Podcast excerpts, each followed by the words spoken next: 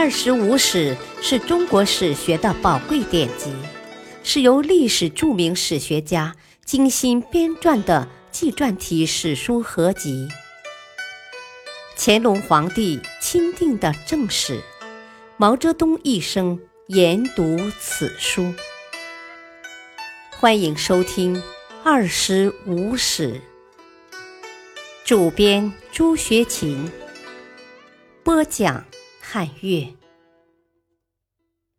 第一章《史记》传记第十一秦穆公之二。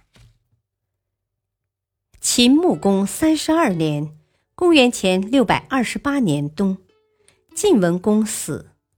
这时，其子从郑国派人送信回国，说。啊！郑人将北门的钥匙交给了我，如果悄悄地派军队来，郑国就能得到。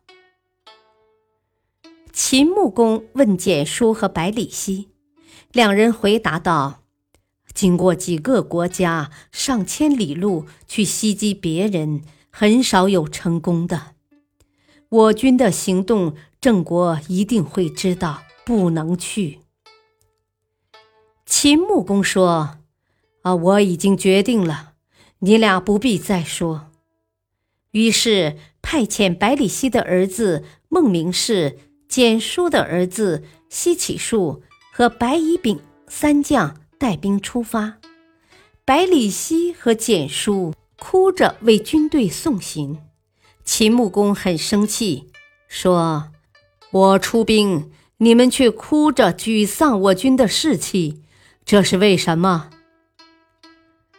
二老答道：“我们并不敢沮丧士气，只是我们年纪大了，儿子要出征，怕以后再也见不着了。”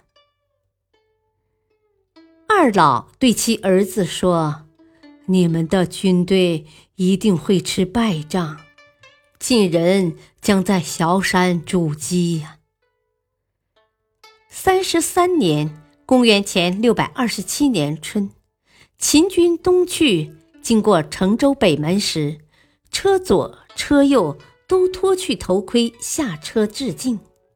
随即跳上车去的有三百辆战车的将士。王孙满看了以后说：“秦军轻佻而无礼，一定会失败。”秦军经过华国时。郑国的商人玄高正犯了牛，准备到周去卖。见秦军，就将所带的十二头牛全部送给秦军，说：“啊，听说大国将要诛灭郑，郑军已经做好迎战的准备了，派我先送十二头牛犒劳贵军士卒呢。”秦军三位将军商量道。啊！郑国已经知道我军要去袭击，去了也没有用啊。于是灭了华国，往回撤兵。华是晋国的川姓之国，当时晋文公还没有下葬。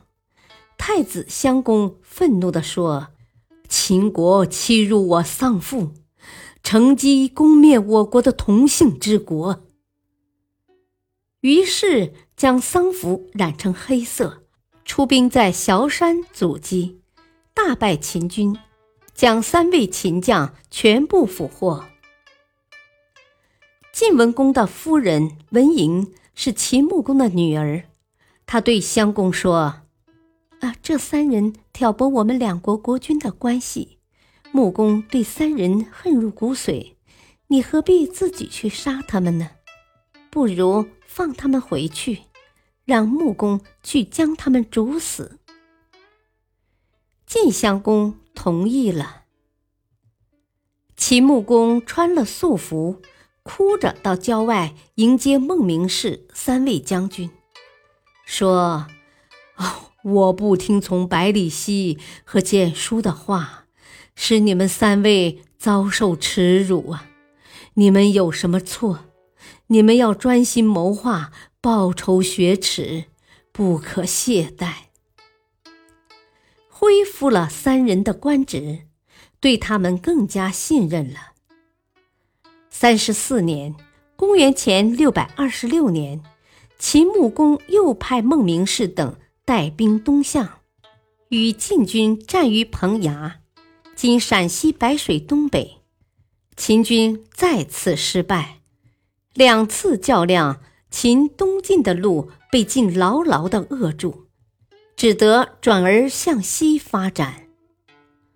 当时，在今陕甘宁一带。生活着许多戎狄的部落和小国，如陇山以西有昆戎、绵诸、翟、元之戎；京北有义渠、乌氏、居衍之戎；洛川有大利之戎；渭南有陆昏之戎。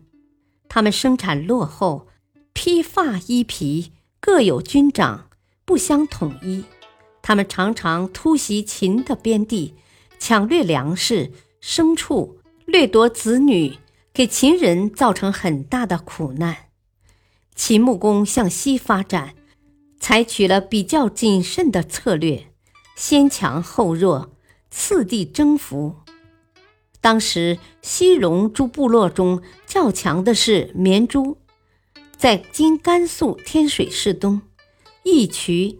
在今甘肃宁县北和大荔（今陕西大荔东），其中锦诸有王驻地在秦的故土附近，与秦疆土相接。正好绵诸王听说秦穆王贤能，派了游鱼出使秦国。秦穆公隆重接待游鱼，向他展示秦国壮丽的宫室和丰裕的基础。向他了解西戎的地形兵势，又用内史料的策略挽留由于在秦居住，同时给景诸王送去女乐二八，动听美妙的秦国音乐舞蹈，使戎王大享掩耳之福。他终日饮酒享乐，不理政事，国内大批牛马死亡，也不加过问。等到绵诸国内正式一塌糊涂，秦穆公这才让游于回国。游于的劝谏受到戎王的拒绝，在秦人的规劝下，游于终于归向秦国。秦穆公以宾客之礼接待游鱼，和他讨论统一西方戎族的策略。穆公三十六年（公元前六百二十四年）。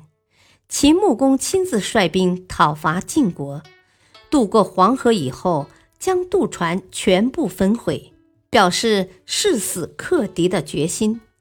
秦军夺得王宫（今山西闻喜西、河郊），晋军不敢出战。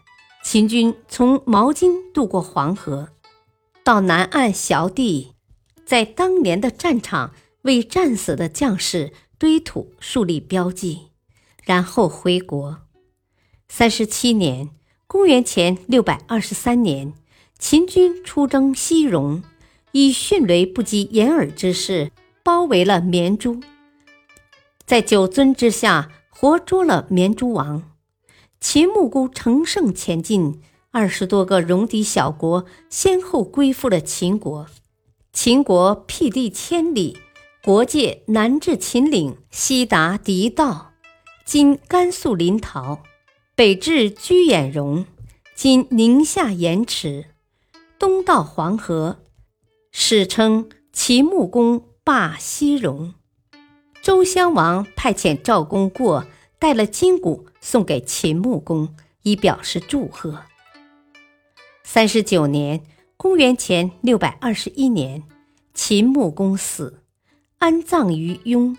今陕西凤翔东南，殉葬而死的有一百七十七人，其中包括子于氏的三个儿子：燕西、仲行、真虎。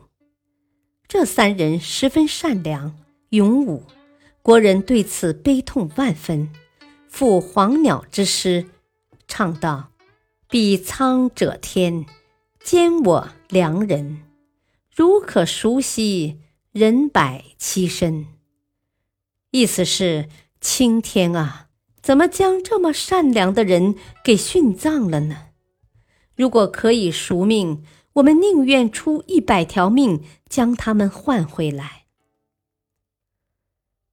平，秦穆公霸西戎，第一次实现了对西北地区的局部统一，促进了以秦人为主体的西北民族的融合，使西北民族在秦国比较先进文化的影响下得到了发展。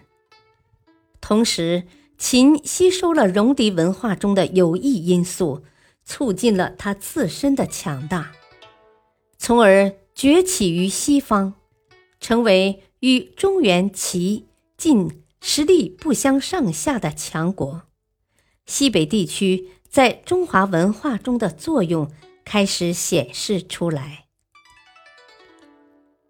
感谢收听，下期播讲传记第十二。老子庄周，敬请收听，再会。